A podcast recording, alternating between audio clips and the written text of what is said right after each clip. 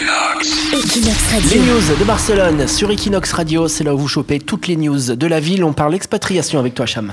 Oui, un Français sur trois souhaite s'expatrier. Une récente enquête de YouGov révèle que 35% des Français envisagent l'expatriation.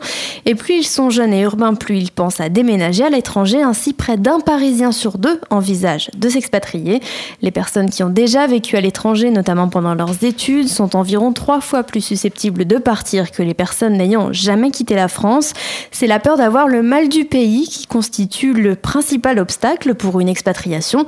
39% des Français ne franchiraient pas le cap du départ. Pour cette raison, la barrière de la langue, la, de la langue est aussi euh, un obstacle pour plus d'un quart d'entre eux.